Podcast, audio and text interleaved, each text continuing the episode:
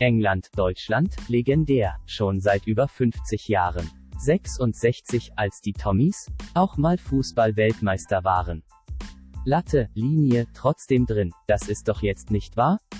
Das Wembley-Tor, für Deutschland schlimm, für England wunderbar. Das letzte Mal Europameister waren wir 96. Der Engländer sagt, Scheibenkleister.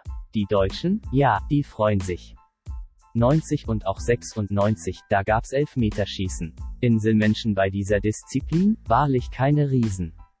Jetzt geht's erneut nach Wembley rüber, Elfmeter wären ein Spaß. Bestimmt schießt wieder einer drüber, auf England ist Verlass.